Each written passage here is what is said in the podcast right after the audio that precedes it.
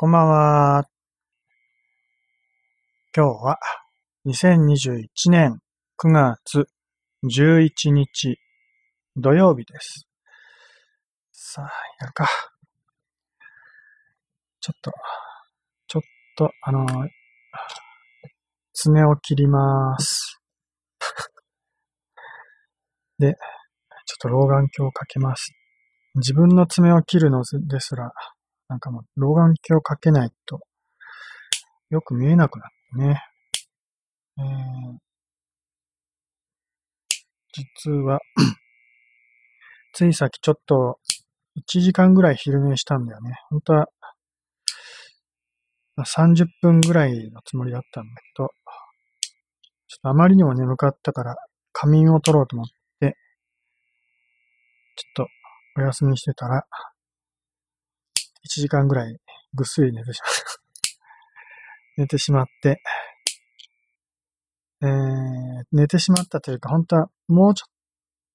もうちょっとというか、もうそのまま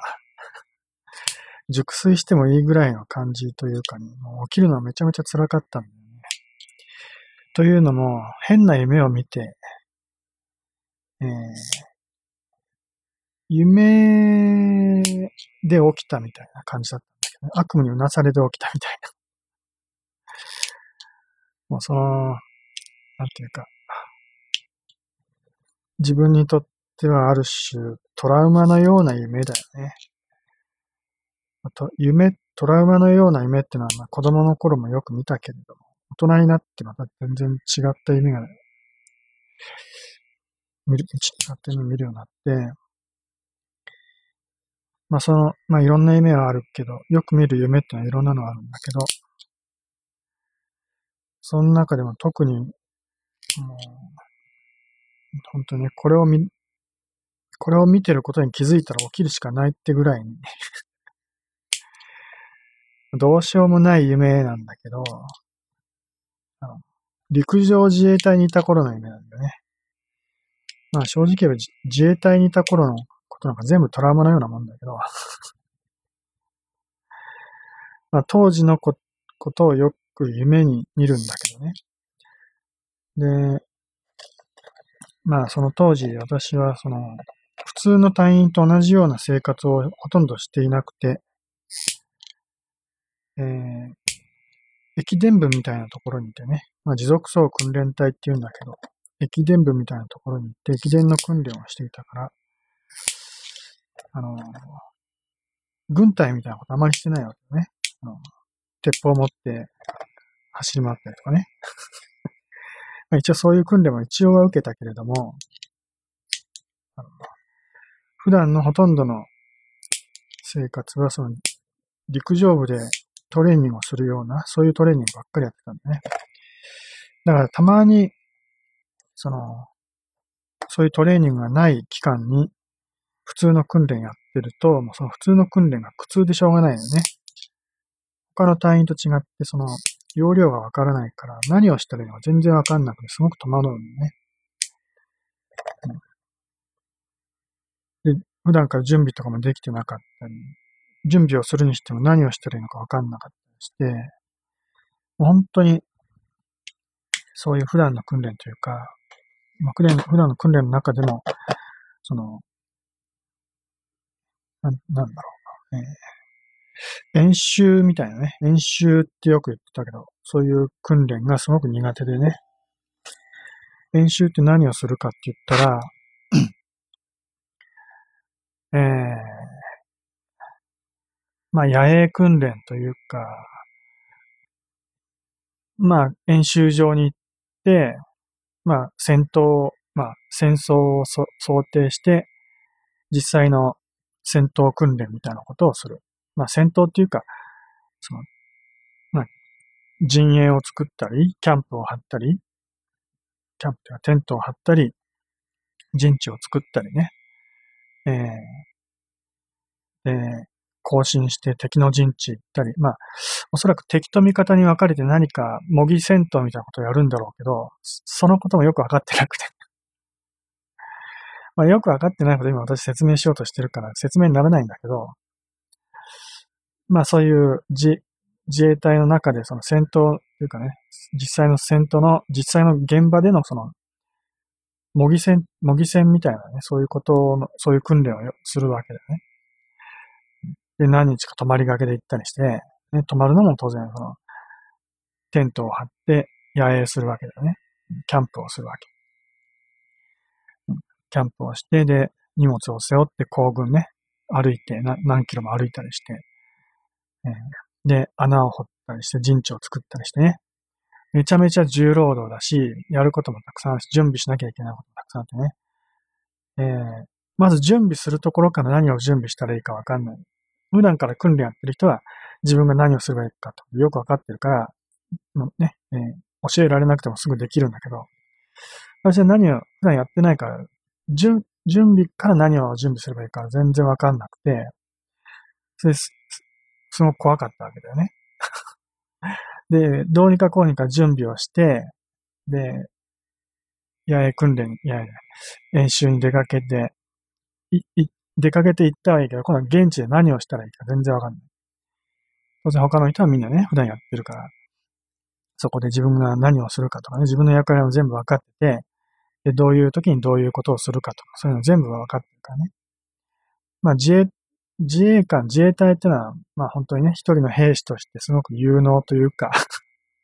ちゃんと訓練を受けてるね、自分が何をすればいいかと自分で判断をして行動ができるんだけど、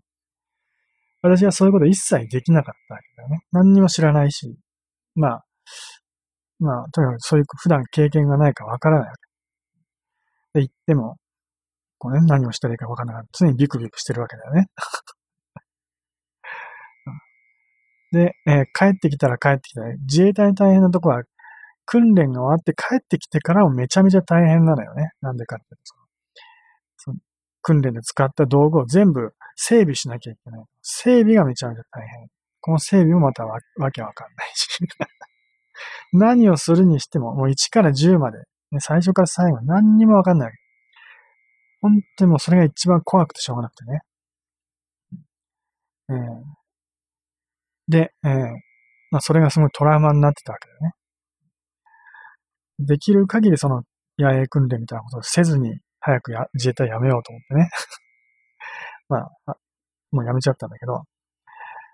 で、まあそれがやっぱり心の中にトラウマとして残ってる今でも夢に見てね、自衛隊の中にいて、こう、訓練をしてる最中に突然招集がかかって、今から野営訓練行くぞ、ね、演習に行くぞ、みたいなね、そういうね、準備をしろ、みたいな、そういう命令がかかって、まあ、大体それ、その命令っていうのは突然かかったりすることもあるわけだよね。もうすぐや、こうスケジュールが決まってて、この日にやるぞって、まあ決まってる時もあるけど、なんか、その、全然こう、下っ端のね、隊員には何をするかとか教えられずに突然始まることもあったりしてね。緊急みたいな感じ。まあそういうのもあるから、まあ夢の中でもそういうね、突然こう、今から行くぞみたいなかかって、何をしたらいいかわかんなくて、ロッカーを見ながらね、途方に暮れてるみたいなね、もう本当に夢の中でめちゃめちゃストレスを抱えてるっていう状態で、えー、うなされるわけ。で、もうあまりにもその夢の中ですら辛いから、どうにか逃げ出そうと思って逃げ出した結果、夢から目が覚めるっていうね。夢の中で思うわけ。この夢から目が覚めれば、もう訓練に行かなくて済むんだっていうね。そういう現実逃避。現実逃避っていうか、夢なんだけどね。夢から逃げるために現実に逃げ込むっていうか、そうだね。現実に逃げ込むのよ。現実に逃げ込めば、もう自衛隊じゃないからね、自分はね。全然もう自由な身だから、自由な身っていうか、だから、もう本当に、普通だったら現実逃避して夢の中に引きこもってしまうようなね、そういうのは現実逃避って言うんだけど、私は逆だよね。そういう思いで必死になって夢から目を覚まそうとして目を覚ます。っていうね、夢をよく見る。で、ついさっきもその、うつらうつらのね、仮眠を取ってる最中にその夢を見ちゃってね。で、本当は気持ちよかったっていうか、まあ、ちょっと疲れてたかもしれないけど、もうそのまま寝ていたかったんだけど、夢を見続けるのは辛いから、無理やり目を覚まして、どうにかこうにか起きたっていうね。で、頭ぼーっとしてるわけ、ずっと。体は眠たいっていうか、まだ寝てるような状態で、こう、夢から覚めたいってことで無理やり起こすからね。頭ぼーっとした状態で目を覚まして、まあ、さっきちょっとシャワーを浴びてね、目を覚ましてきたんだけど、まあ、現、夢、夢逃避、夢逃避っていうかトラウマ逃避っていうか、なんていうのかな。なんていうのか言い方わかんないけど、私はそういうことをよくするんだけどね。現実逃避はあまりしない。現実逃避しなくて逆なんだよね。えー、まあじゃあそのつながりで、まあちょうどね、あの、まあ、いいタイミングというか、今このタイミングで、ある映画を見ました。昨夜、昨日だったかな。昨日、暇な時間に、暇というか空き時間にね、えー、オンラインのなんていうのかな、動画サイト、動画サイトで、えー、パンズラビリンスっていう映画を見ました。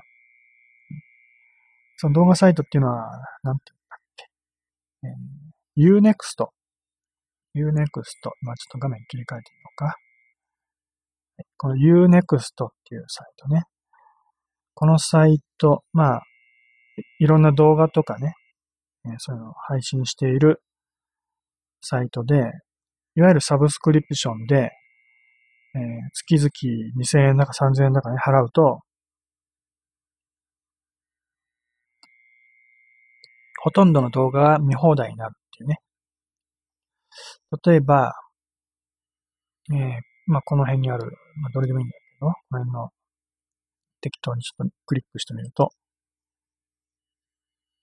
えー、これはポイントがあるから199円ポイントって書いてあるから、これ有料動画で、えー、月々のね、支払いの見放題には入らない動画だよね。これは、これを見るときには別途199円分のポイントを払ってみるっていう、えー、映画っていうか動画ね。無料で見れるのは、えー、この辺は無料で見れそうじゃない？あった。これね、見放題って書いてある。こういう動画は全部見放題なんだね。例えば、パンズラビリンスも検索すればすぐ出てくるんだね。ねパンズ、パンズでいいや。パンズラビリンス。ね。この可愛い少女が出ている。メキシコの映画なんだよね、確か。メキシコって書いてある。パンズラビリンス。アカデミー賞3部門受賞、圧倒的なイマジネーションに魅了されるダークファンタジー。2006年のメキシコの映画で、英語ではなくて、スペイン語の映画です。ね、この女の子は結構可愛くてね。この女の子見てるだけでも、まあ、なんていうか、引き込まれていくというか、まあ、可愛い女の子です。主人公の女の子。えー、このパンズ、一応読んでみようか、この辺の。見どころ、ヘルボーイのギル、ギレルモ、ギレルモ・デルトロが、スペイン内戦時代に生きる少女の新象世界を独創的なビジュアルで表現。少女の空想と片付けるにはあまりにも恐ろしく美しい。ストーリー。1944年、臨月の母親がメキシコ軍の、あ、じゃあフランコ軍。フランコ？フランコ軍ってなんだ？フランコ軍のビダル隊と再婚したことから山奥の屋敷に引っ越してきたオフェリア。オフェリアってのはさっきの少女ね、女の子。周囲で陰惨な争いが続く中、中ある日、彼女は奇妙な妖精に導かれて迷宮を訪れる。そこにはヤギの頭を持つ牧神パンがおり、まあ、牧神パンって書いてあるけどね。本当は違うらしいけど、一応まあ、牧審判がおり、彼女は驚くべき事実を告げられる。ということで、キャスト、オフェリア、イバナ・バケロとか言って、まあ、この辺の役者の名前はね、全然知らない人ばっかりなんだよね。メキシコ映画だからね。この監督さんのギレルモ・デルトロって人は有名で、結構ハリウッドでも使ってるね。ちょっとクリックしてみよう。あれだ。ギレル、ギレルモ・デルトロさんの関わった映画だよね。あれ？ホビット？ホビットもそうなの？ヘルボーイ。これは見たことあるね。ヘル、だいぶ昔みたいな。独特の作風の映画。ホビット。あと、あれ？これだけ？あと、なんだっけ？ロボット映画みたいなやつ。あ、これクリックしてもらえるのか。おい、パンズラベル。魔女がいっぱい。これも、これごくごく最近の2020年だね。アン・ハサウェイだったっけ？アン・ハサウェイの主演しているめちゃめちゃ気持ち悪いやつでしょ？この監督、口を切るのは好きなのかね？まあ、それは後で。あ、パシフィックリム。これも、で、D なんとか、デルトロさんでしょ？パシフィックリム。あれ？なんで二つあるの？あ、パシフィックリムって続編が出てんの？これ。アップライジング。これは見てない。えー、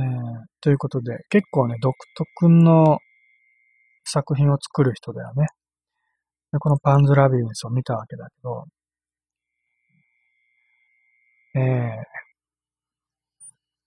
まあこれも実は、まあネタバレしちゃいけないんだけど、ある種、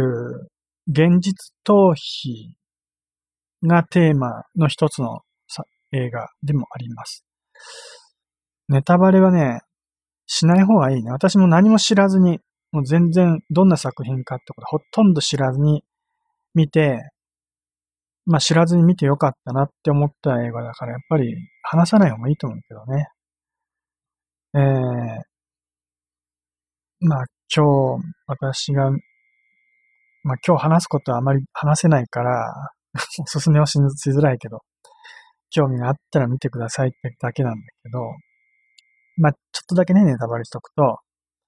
現実逃避。まあ、この少女が、まあ、さっきもちょっと書いてあったけどね、フラン、えっと、どこだ？周囲で陰惨な争いが続く中、中、っ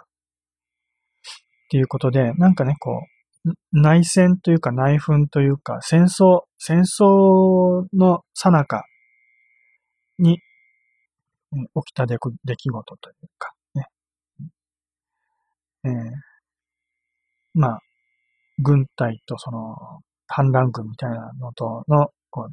たた、争いみたいな、戦いみたいな。そういうさなか、まあ悲惨な時代だよね。ある種。そういう、ちょっと残酷で悲惨な時代背景の中で、まあ、この少女がね、まあ、そういう辛い現実から目をそらすためというか、えー、まあ自分の心を守るためというかね、現実逃避をして、そのファンタジーの世界に入り込んでいくというようなお話。まあ、その解釈ちょっといろいろあって、実際に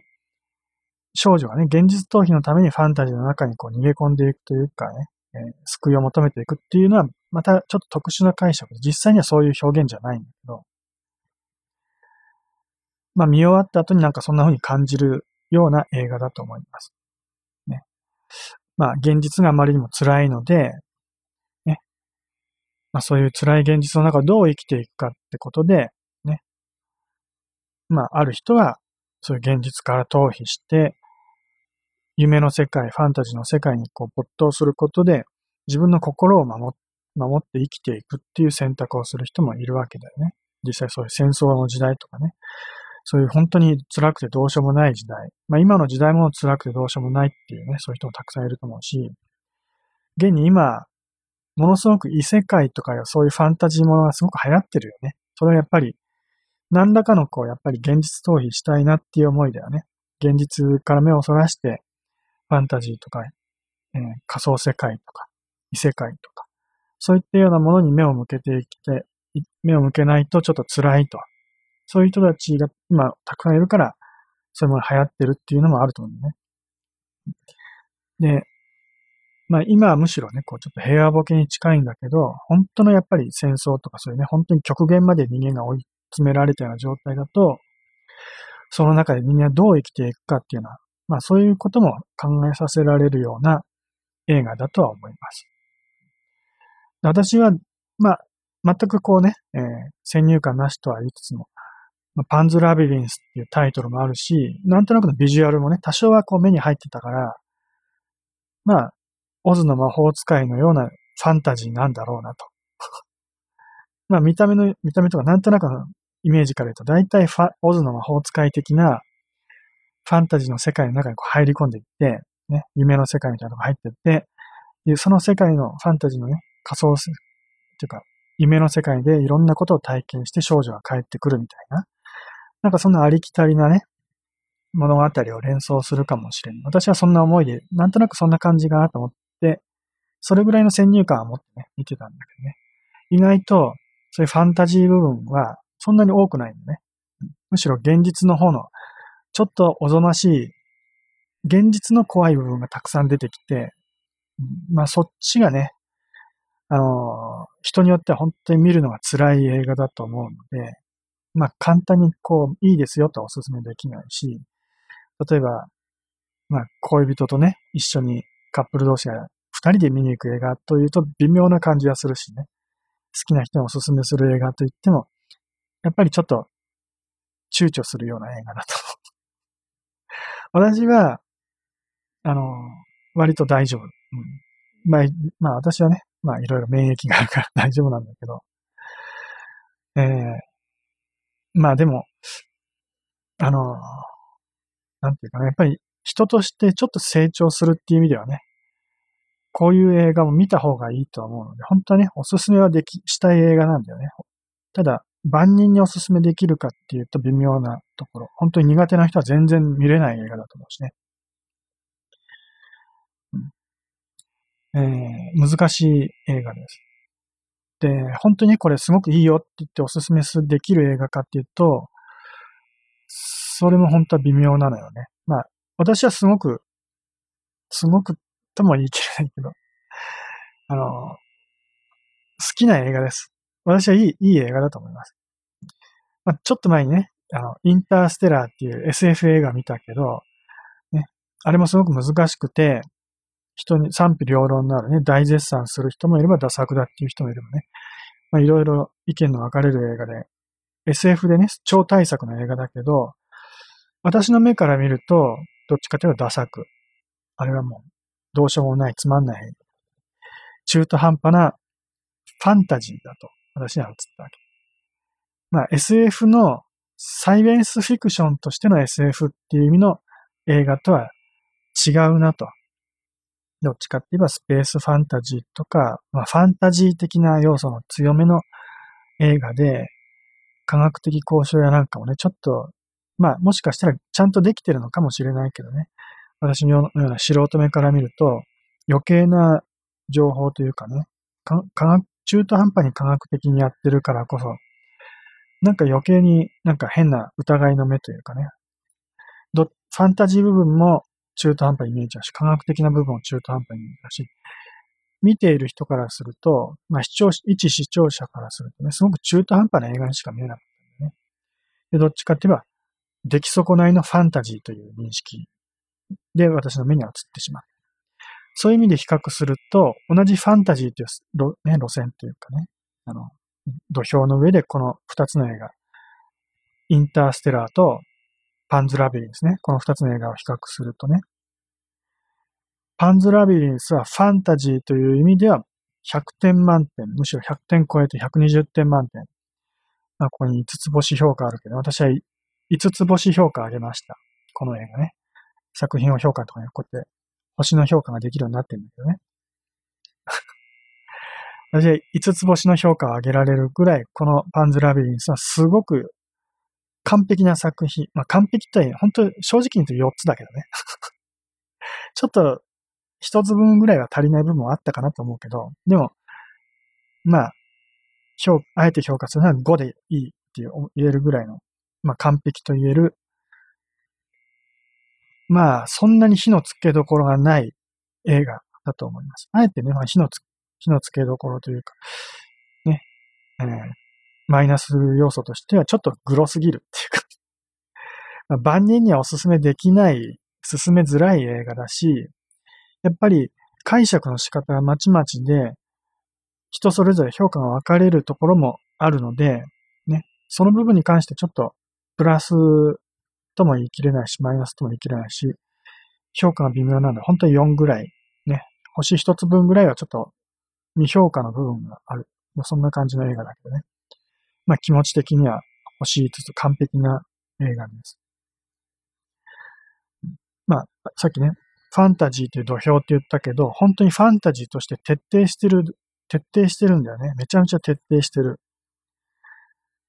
まあ、いろんなセオリーにのっとってるってわけでもなくてね、この映画、一つのこの独特のこの世界観の中で完全に出来上がってるんだよね。素晴らしく、素晴らしい完成度を持った映画。うん、だそういう意味では本当は、本当は人にお勧めしたい映画なんだけど、まあ、見て、ちょっと辛かったですという人も出てくるかもしれないので まあ、勇気のある人は見てあ、まあ、あえてじゃあね、万人向けな、その、ジャンル分けするんだったらファンタジーじゃなくて、ホラーだよね。ホラー映画っていう捉え方の方がいい。ダークファンタジーって書いてあるけど、ダークファンタジーだとちょっと生ぬるいぐらいのホラー映画だと。ホラー映画見れる人なら大丈夫ですよっていうことにしておきます。で、最後、まあまあ、それぐらいにしておきます。もうこれ以上はちょっとネタバレできないのでね。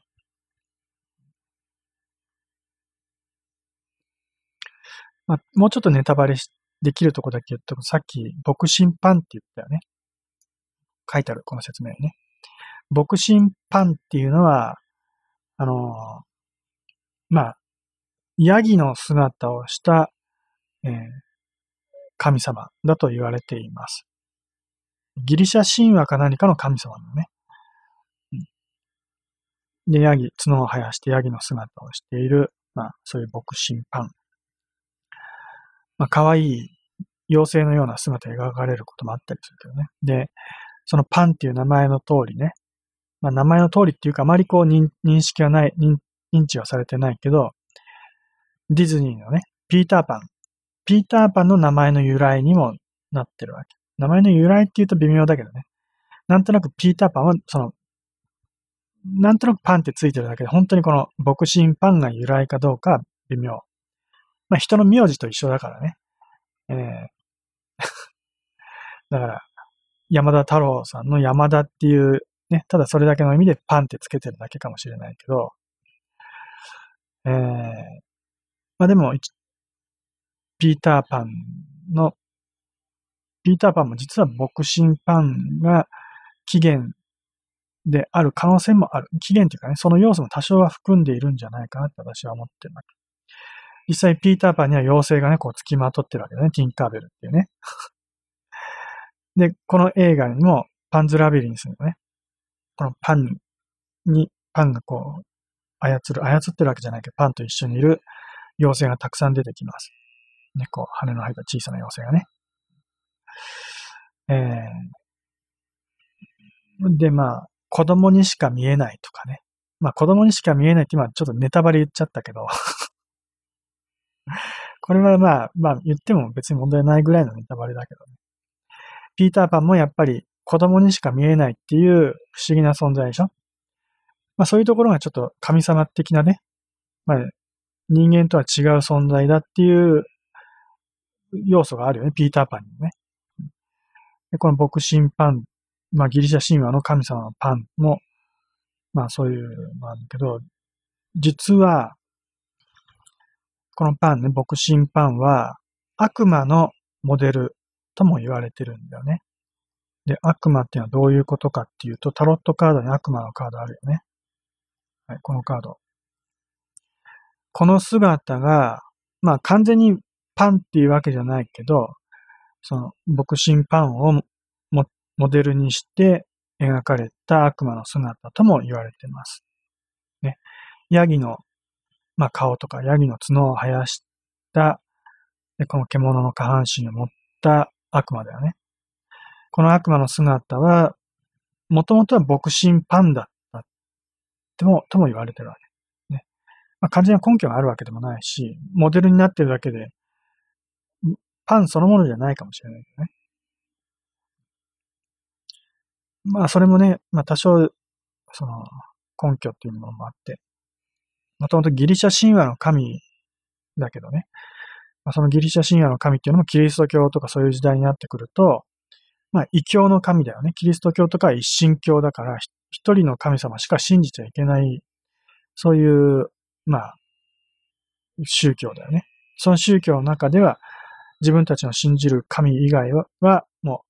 悪魔だ、悪魔っていう存在になるわけだよね。う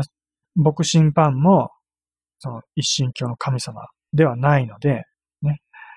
えー、自分たちの信じる神様以外の神様ってことで、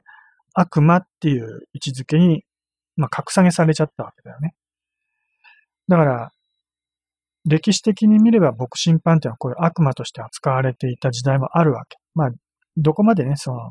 そういう認識で捉えられてたかよくわかんないけど、まあ、そういうキリスト教とかそういう時代においては、牧神パンは悪魔として認識されていったのは間違いないだろうと。それで、このタロットが作られたような時代には、牧神パンがね、悪魔として描かれることもあったんだろうなと。そういう意味でここに悪魔のね、絵はこういう、ヤギのようなね、姿をした悪魔、牧神パンの姿で描かれている。ということらしいんだよね。で、実際、このパンズラビリンスに出てくる牧神パンも、こんな顔してます。こんな顔っていうか、こんな姿してます。羽は生えてなかったと思うんだよね。まあ、なんかこんなちょっと怖い、怖いというか奇妙な顔をして、角が生えてます。まさにこのまんま悪魔の姿をしている。その悪魔がこの少女をね、誘惑しているのか、救ってくれようとしているのか、助けてくれようとしているのか、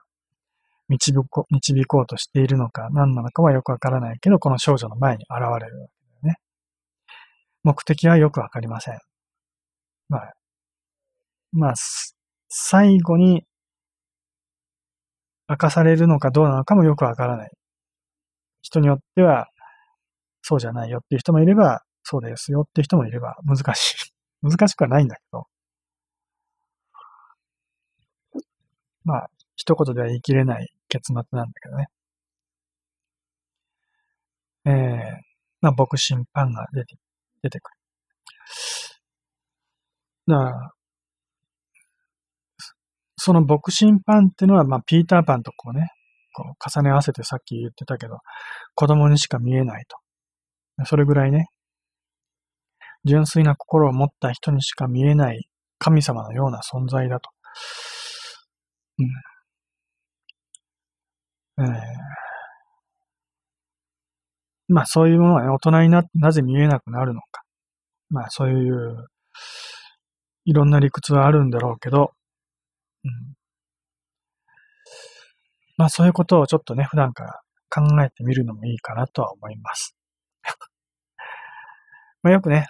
今でも、まあ、占いの中でね、たびたびよく言うけど、えー、まあ、例えばこのカードを見てね、このカードを見て五感で何を感じましたかっていう質問をすると、結構答えられない人がいるんだよね。それなぜ答えられないかっていうと、頭の中で理屈で考えてしまうからだよね。理屈で考えて、一生懸命考えて正解を導き出して答えようとすると、何を感じたかっていう自分の純粋なね、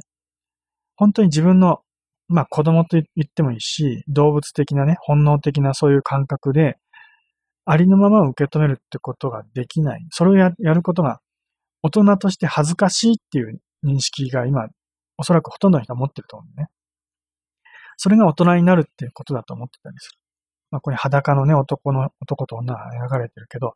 裸でいることが恥ずかしいっても大人の、大人としての理屈というか認識だよね。まあそういうふうに大人になるといろんなことができなくなってくる。わからなくなってくる。感じられなくなって。当たり前のことですが感じられなくなってく。それが子供には見えて、大人には見えない何かのヒントなんじゃないかなって思ったりするときもあります。それが、ちゃん、まあね、確実な正確な答えってわけじゃないと思うけど、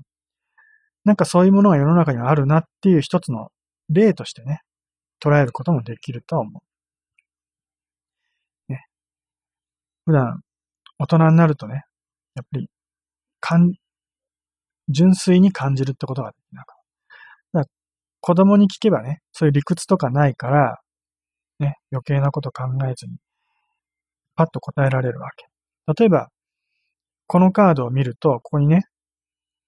松明が描かれてるよね。松明が描かれて、炎が、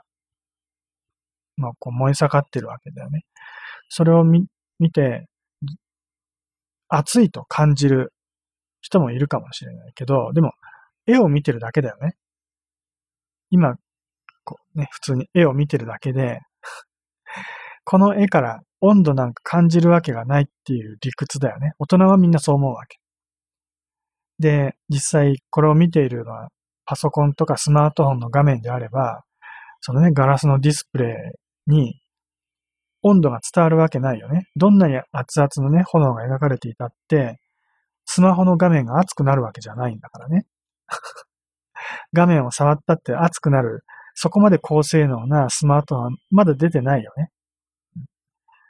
えー、せいぜいスマートフォンでできることは画面に絵を表示することと、まあ、音が出る。スピーカーから音を出すぐらいなことだよね。だから、五感っていう意味で言うなら、視覚と聴覚でしか感じられないっていうのが、今のスマホの限界だよね。まあ、スマホって言っちゃう、言っちゃってるけど、本当は、本来は、タロットカードだから、まあ今違うカード出すけどね、こうこういうカードカードを使って占わなかった。カードをこうやって触って、ね、炎が描かれてるからって熱いわけじゃないよね。どんなカードだってね。だから触って熱いなんて感じるわけがないっていうのは、大人の、大人としての感じ方だけど、でも子供には感じられるわけ。純粋な子供には、これが炎に見えているなら、炎以外何者でもないわけだよね。だからそれを触ったら熱いに決まってるんだよね。ねそれが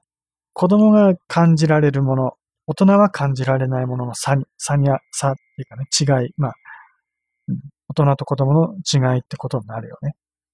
まあ大人でも炎を見たら熱いって思うかもしれないけどね。でも、そこで大人としての分別が入ってき、強めに入ってくる人はやっぱり炎を見てもこれは絵なんだから熱いわけないだろっていうふうに考えちゃう。まあ頭で決めつけてるだけだけどね。決めつけてるだけだし、実際に触、触ってもね、画面やカードを触っても熱くはないので、熱くが熱くないっていうのは正解なのかもしれないけどね。だけど、目の前にあるものをありのままに感じられる子供のような純粋な心を持った人には、熱を本当に感じられるわけ。それが、ピーターパンが見えるっていう子供だとかね、パンズラビリンスの中で牧師パンが見えるこのね、主人公の女の子のような、そういう純粋な心なんじゃないかな、ね。そういう心で、み、ね、見、見えていたものを、このパンズラビリンスっていう中で描いていると考えることもできる。でこのパンズラビリンスっていう映画の捉え方はいろいろあるんだけどね。実際にそういうファンタジーの世界が存在して、まあ、今でもね、異世界とかそういうファンタジーの世界とか小説とか漫画の世界の話をね、本当にあるんだって信じてるたくさんいると思うけどね、頭の中でね。もう、現実世界ではなく、そういう別の異世界があると信じてる人もすごくたくさんいると思うけど、まあ、まずそういう世界があるっていう前提でこの映画を見るのもよし。一つの見方としてね。あるいは、えー、そんな世界本当はないんだけど、少女は現実逃避をしたくて、そういう世界を見ているんだっていう前提で描かれている世界として見ることもできる。それが正解ってわけじゃないよ。もちろん、おそらく監督さんも、さっきのデ、デルーレモ、デ、デルロ、デ、なんていう監督だったっけ忘れちゃった。ギルーレモか。ギ、あ、ギレルモ。もう全然覚えられない。ギレルモ・デルトロさんね。この人のイマジ,、まあ、イマジネーション、想像した世界がどんなものかっていうのは正解は本当はわかんないんだけど、まあ、でも、どっちかっていうとその現実逃避した、そのね、実際には存在しない世界を描いてるんですよってわけじゃなくて、やっぱり監督さんも、ちゃんと名前言った方がいいね。ギル、ギレルモ、ギレルモさんも えー、実際にそういう世界があって、少女はその世界にこうね、足を踏み込んでしまったっていう前提で作ってるとは思う。で半分は、そのギ、ギレルモさん自身が体験した実際の体験をもとに作られてる部分もあるらしくね。ボクシンパンっていうのも、その監督さんが実際に自分が見たものをモチーフにしてるらしいんだよね。だからさっきちょっとボクシンパンって言ってもちょっと違うって言ったのは、本当はボクシンパンじゃないんだよね。描かれてるのは。このギレルモさんが自分、自分が実際に見たと思っている何か、そういう特特殊な存在、ね。得意な存在。まあ、ギレルモさん自身はそれがパンだと、ボクシンパンだと思い、思ってたらしいけど、それを映像として表現したのがこのパンズラビリンスに出てくるパンなんだけどね。本当はギリシャ神話のパンと同一かっていうとそうでもないらしいけどね。まあ、それをほのめかす意味で、実際この映画の中でも、パン自身がね、私はいろんな呼び方をされてるとか言い方するけどね、パンと呼ばれることもあれば、なんとか、なんとかかんとかと、いろんな呼び方をされる。それをおそらくギレルモさん自身が見た、パンではないけど何かそれらしきものっていうことを言いたかったのかもしれないし、ね。まあ、さっきちょっと説明したけど、タロットカードの、あくまでね、このカードも、元はパンが、ボクシンパンがモデルになっていて、いる、いたんだけど、キリスト教の時代には悪魔っていうふうに言われるようになった。まあこれも一つの呼び、呼ばれ方だよね。変化だよね。そういういろいろ呼び方が変わってるみたいなことを映画の中でも言ったりするけどね。えー、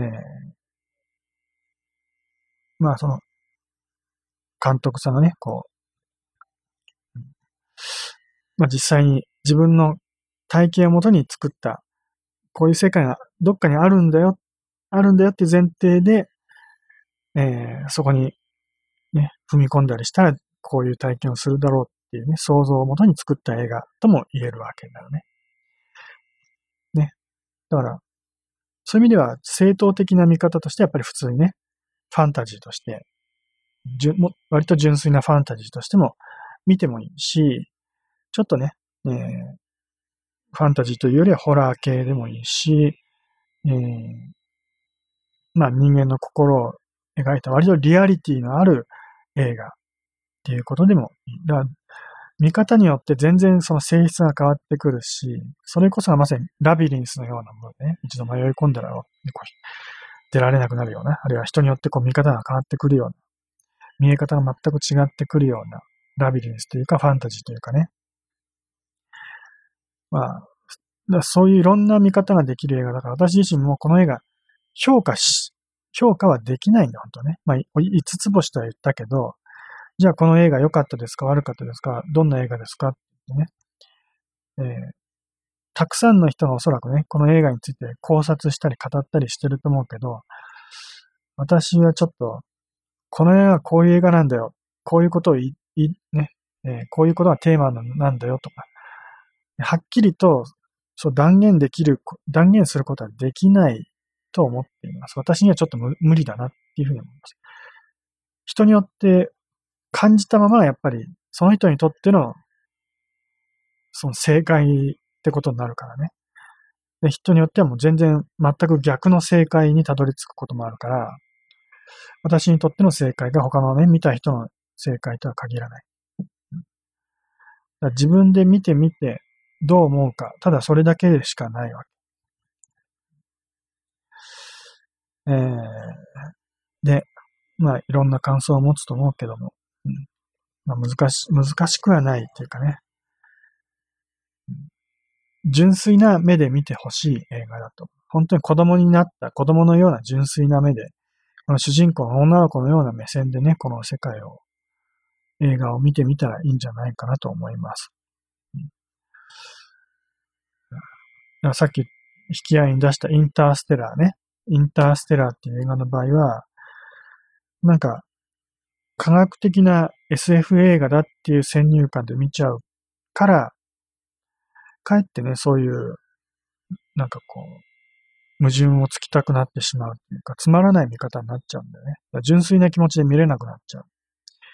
だからこれは、そういうもんだなっても、ただただありのまま受け止めるだけの映画なんだよね。ありとまま受け止められる 全部そのまま受け止められる映画なんで。私はだからそういう映画すごく好きというかね、余計なことを考える必要がないというか、ただただ、ありのまま受け止める。それだけの映画。そう思ってみたらいいと思います。よ、もうね、いろいろ難しく考えなくていい。ただただ、見ると。見るだけの映画。ね。つまらないかってつまらないわけじゃない。まあ、なんていうかな。エンタメ的にこう、エキサイティングというか、すごく楽しかった、良かったなと、簡単に言える映画でもないけどね。最後の結末を見て、うん、不満に思う人もいるかもしれないし、良かったと。本当は全く人によって受け止め方は違う。同じ映画見てるのにね、全然逆の捉え方をしてしまうこともあるんだよ。不思議な映画だよね、あれ。不思議だけど、不思議だけど矛盾してるわけじゃなくて、そういうもんなのよね。つまり、それこそが現実っていうか、この世界そのものって言ってもいいわけどね。この世界の受け止め方も、本当に人それぞれだよね。同じ世界でも、自分にとって素晴らしい世界だと思う人もいれば、最悪な世界だと思う人も。まあそういうのと同じでね、この映画も一つの世界として、まあ完璧に作り込まれてるっていうふうに、作り込まれてるっていうかね、ただただありのままに表現してる、本当に映画としても純粋な、混じりっ気のないというかね、濁りのない純粋な映画だと思います。まあ、そういう意味で、私は少なくともこの映画見て言えることは、見終わった後に一つの、なんていうかな、心の解放というか癒しみたいなものはあるんじゃないかなと思うので、いつかは見るべき映画だと思います。なので見る覚悟ができたらぜひ見てください。ホラー映画ですよって言われて、ちょっとね、見るのを躊躇する人は少し待って、見るべきタイミングをね、待ってください。そして、いつか見れ見れるよ、見れると思った時に見ればいいと思います。ホラー映画、もしくは、スプラッター映画。に近い、ちょっとグロい、グログロの表現が出てくるので、見れない人は見れないと思います。うん。ね。まあでも、できればそういうものから目を背けずにね、背けずに見るってことはすごく大事だし、それを受け止めてこそ、その映画いうものをね、本当に受け止めることにもなるしね。まあ、ちょっと覚悟してみたらいいんじゃないかなと思います。うんまあ、本当はいろいろ語りたい映画ではあるけど、ネタバレもできないし、語るにもちょっと難しいね。答えのない、答えがないと、あるのかないのか よくわかんないけど、なんとも言いようのない映画なので、語るのは難しい映画です。私はでも、まあ今まで見た映画の中で、まあ一番、まあすば、ね、良かった映画って言ってもいいぐらい、ね。えー、よか、まあ良かったにもいろいろ意味はあるけど、宝石のような 純粋な、ね、汚れのない純粋な宝石のような映画だと、そう言ってもいいと思います。むしろ余計なね、理屈を持って見てはいけない映画。大人の理屈で見てしまうとつまらなくなります。ね。そういう大人の理屈は全部捨て去って、ありのままを受け止める。そういうものだと思ってください。まあじゃあ今日はそれぐらいにしときましょうか。パンズラビリンスのお話ということで。まあ、本当についさっきの私の歌種からの現実逃避の、というか夢から目を覚ますための、私にとって辛かったのはその夢なね、トラウマ。トラウマの世界から逃げ出すことこそが救いであってね。目を覚まして現実の世界に戻ってくることが、まあ、ある種夢の世界から逃れる、トラウマの世界から逃れる最適な解決手段だ。もしかしてだよ。もしかしたら今こうやって私がこう今喋ってるこの現実だと思ってるこの世界がファンタジーの世界なのかもしれない。辛い現実だと、あ夢だと思っているね、自衛隊にいるその その世界こそが現実で、そこから逃げ出したくて今私このファンタジーの世界にいるっていうね、そういう考え方もあるよね。ある種哲学的な、まあ話でもあって、そういうことを考える人もよくいると思うけどね。今こう、今見ているものは現実なのか夢なのかどっちなのかよくわからないと。ね、まあ本当によくテーマになる話だよね。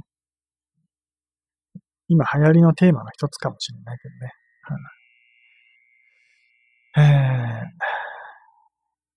まあ、じゃあ今日はそれぐらいにしておきましょうか。パンズラビリンス。見たことがある人は、どんな感想を持ったんでしょうかね。では今日はここまで。